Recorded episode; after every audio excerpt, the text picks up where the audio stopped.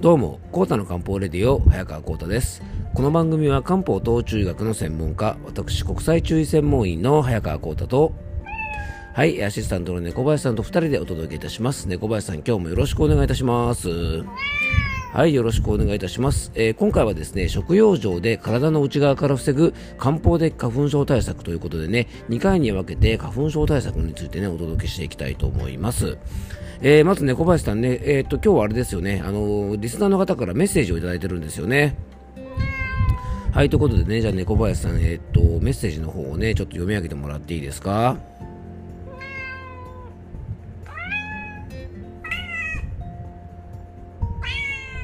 はい、ということでね、えっと、メッセージをくださったのは、ユミさんという方ですね。ユミさんはね、あの、以前もこの番組にメッセージをくださってね、あの、本当にありがとうございます。じゃあメッセージの方をね、猫林さんが読んだら、えー、皆さんはね、何言ってるかよくわからないと思いますので、僕の方で読み替えたいと思います。えー、私も沢まどかさんの Voicy時々拝聴しています。素敵な方ですよね。私は Voicyオタクでいろんなパーソナリティさんの Voicyをよく聞いています。えー、沢まどかさんは同じ県に住んでるみたいだし、しかも意外と近くに住んでるみたいです。えー、最後はですね、えっと、ハッピーバレンタインということでね、リンツのホワイトチョコレートを今度猫林さんに送りますね。だって、猫林さんどうしますか？ね、ユミさんメッセージを本当ありがとうございます。あの、猫林さんね、リンツのホワイトチョコレートね、あの、好きなんですけど、ほら、猫だからね、あんまり食べ過ぎると良くないので、あの、僕が代わりにいただきたいと思いますんでね、あの、もしよかったらぜひ お待ちしております。はい。猫林さんはね、ヤンヤンつけ棒でも食べとけばいいと思いますよ、きっとね。ねね、本当、ね、猫林さんね、あの、トラック1台分のチョコレートなんて言わなきゃよかったですね。本当にあの、寂しいね、あの、バレンタインデーを過ごしましたよね、2人でね。はい、あのバレンタインデーっていうとねなんか14日じゃなきゃダメって感じがするのでねせっかくなんであのバレンタインウィークぐらいにしてですね今週いっぱいぐらい待ってましょうかね小林さんねはいということでねあの寂しさが日に日に増してきますのでねあのこの辺で終わりにしたいと思いますえそれではコータの漢方レディオ今日もよろしくお願いいたします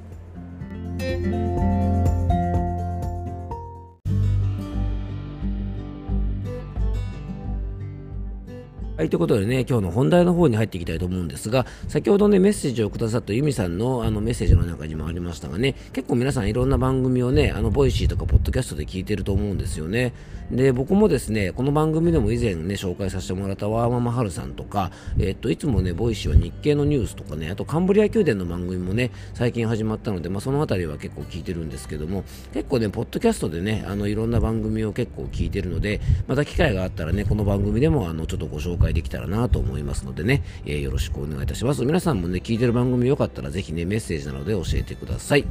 で、本題の方に入っていきましょう。えっと、今日からですね、花粉症対策についてね、いよいよね、もう花粉の時期も、あの、迫ってきてますので、お届けしたいと思うのですが、花粉症対策で最も重要なのはですね、なんといってもやっぱ食用状だと思うんですよね。あの食べ物アレルギーとかもあるように食べ物とアレルギーは切っても切れない関係なんですよね。でこれはアレルギーというものの病理を考えるとですね非常に分かりやすいんですがちょっとね、あのー、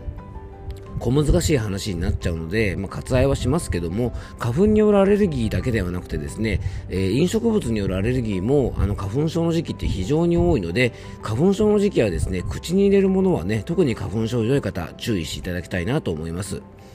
あとですね、僕らの体は食べるものからできていて、まあ、体を構成してくれるですね、気血水というものに過不足があると、体のバランスが崩れて、免疫バランスも崩れて、アレルギー体質にもなりやすくなるっていうふうに、えー、漢方では考えるんですね。でアレルギー症状を悪化させるような飲食を控えるのと同時に花粉症対策に必要な体の力がねちゃんと発揮できるような体調に、えー、しておくためにもですねあの食用状というのが非常に重要だと思います。あの薬膳の世界では食べるもの全てにいい働きもあればマイナスのなる面もあるというふに考えるんですね。なので薬膳の知恵、まあ、漢方の知恵をですね上手に活用することによって、まあ、効果的にね花粉症の予防をすることが可能だと思いますで花粉症対策の食用状をお伝えするにはですね、まあ、漢方的には体がどんな状態になると花粉症になりやすいのかまた花粉症を防げるのか、まあ、これを知っておくことが大事だと思うんですね。で花粉自体はですね体の外側から内側に侵入してきて悪さをする害者の一種というふうにですね漢方では考えます。で漢方ではですねこの体の中の一つで、えー、構成する一つである気というものですねこの気の中に液というですねあの体のバリアみたいな機能を働いてくれるあの気があるんですがこれがですね不足してしまうと免疫のバランスが崩れて体の中にですね害者である花粉が入り込みやすくなると考えるんですね。でこの体のバリア液は気の一種なので低下する原因としたらですね体力の低下とか睡眠不足とかストレスとか食事内容の乱れなどによって気が消耗したりすると、えー、この液という体のバリアも低下しちゃうんですね。なので基本的にはですねあのお年寄りとか成長段階の子供なんかも低下しやすいと考えます。で液が不足しやすい生活習慣がいくつかあるので今からちょっとご紹介するのでね当てはまる方はちょっと注意が必要だと思いますえー、コンビニの弁当とかね、冷凍食品とか、インスタント食品とか、まあ、外食が多い。これはね、食事の乱れとか、ミネラルバランスが乱れたりとか、味の濃いものや水分の過剰摂取なんかをしている方。あとですね、えっと、午前0時以降に寝てる方とか、慢性的な睡眠不足の方。えー、仕事や家事のしすぎで疲れが溜まっている方とか職場や家庭でのストレスが多い方運動をほとんどしない方日頃から風邪をひきやすい方とか体温が低い36度以下の方とか冷え性がある方、まあ、こういった方はですね体の気が不足して液という体のバリアも低下しやすいので、えー、ぜひですねご注意いただきたいなと思います。まあ、こんなですね体のバリア不足、液不足の方におすすめの食用場なんですが液というのはですね気の一種ですから気を補うと言われている食材を積極的に摂るのがおすすめです。気を補う食材っていうとねなんか難しく感じるかもしれませんが意外と身近なものがたくさんあります。えー、お米とか山芋とかね、じゃがいもとか、卵、えー、豆類、人参、きのこ、鶏肉ですね。あの、野菜からお肉まで本当に幅広いんですが、特におすすめなのがですね、ご飯と芋類ですね。あのお米は元気を養うには最高の食材というふうに、えー、漢方では考えられています。今あの糖質カットブームでご飯を食べない方、ね、結構増えているんですが花粉症がひどい方で胃腸があんまり強くない方で、まあ、日頃から食が細いような方はですねぜひ積極的にねこの白米はあのご飯のメインにしてほしいなと思います。あのもちろんね日頃から食べ過ぎとか飲み過ぎで体の中に余計な水分とか飲食物が溜まってしまっている漢方ではね単質タイプなんて言われる方はあのお米の過剰摂取はね逆効果になるので注意していただきたいと思います。えー、先ほどね液不足のタイプなんて話をしましたがあれに当てはまっているような方は、まあ、このお米とかね芋類なんかはしっかりとるといいと思います。で、えっと、液を補うにはですねご飯がいいんですが実はね注意したいご飯もあるんですね。それがですね実はもち米です。薬膳的にはですね花粉症のようなアレルギー症状が起きている時にはもち米の取りすぎには注意が必要だと考えるんですね。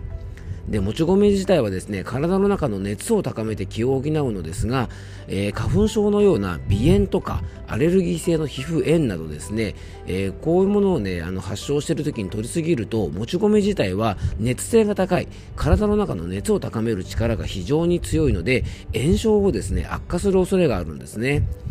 またですね栄養学的に見てもですねこのもち米というものにはアレルギーを悪化させるヒスタミンの分泌を高める働きがあると言われているので、えー、実はですねアレルギー症状がある時にはもち米を使ったね例えばあのおこわとかお餅とかあとですねおせんべい系なんかもねちょっと注意が必要だと思いますからあのお好きな方はですねぜひ注意していただきたいなと思います。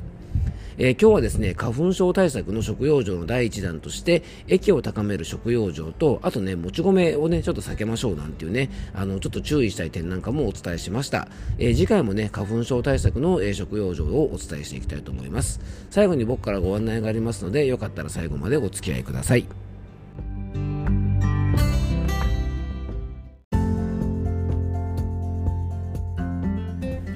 はい、ということでね、今回は、えっ、ー、と、食用場で体の内側から防ぐ、えー、漢方的花粉症対策ということでね、えー、液を高める食用場と、あとですね、避けておきたいね、あの、食事、あの、食品について、えー、ちょっとお届けしました。明日はね、この続きのお話をまたしたいと思いますのでね、ぜひよろしくお願いいたします。まあ、猫橋さんね、今日はね、あのリスナーの方からメッセージなんかもいただけてね、本当に良かったですよね。ね、でもまあ猫林さんね、あの、あんまり猫林さんが可愛いなんて言われるとですね、ちょっと調子に乗りやすいところもありますからね、気をつけてくださいね、猫林さんね。はい、ということでね、えー、今日もね、えー、いろんなお話をさせてもらいましたが、えー、最後に僕からご案内です。えっ、ー、と、実はですね、今日の、えーと、12時半から、ツイッターのスペース、お昼の12時半からですね、ツイッターのスペースでライブ番組の配信をいたします。えー、漢方仲間と一緒にお届けしてるですね、トーク番組で、癒していいと思うというね、30分間のライブ番組の方を配信をしたいと思いますのでね、あの、これ音声だけで聞くことができますので、えー、もしね、興味がある方はツイッターの方ぜひ覗いてみてください。12時半から30分間、えー、配信いたします。えー、そして最後に僕からご案内です。えー、この番組ではね、あの、今日いただいたようにね、皆さんからのメッセージやご質問、番組テーマのリクエストなどお待ちしております。メッセージやご質問は番組詳細に専用フォームのリンクを貼り付けておきますので、そちらからぜひよろしくお願いいたします。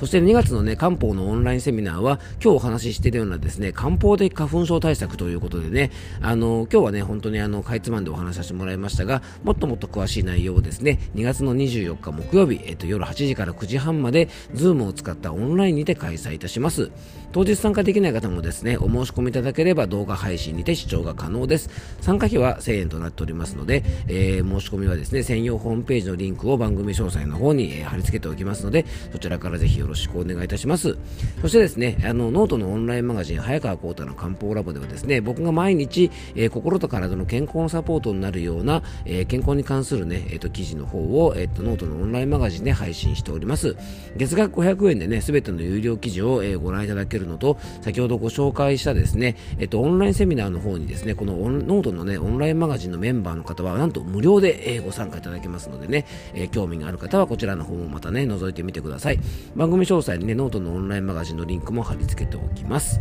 えー、今日も聞いていただきありがとうございます。どうぞ素敵な一日をお過ごしください。漢方専科サーター薬房の早川浩太でした。では、また明日。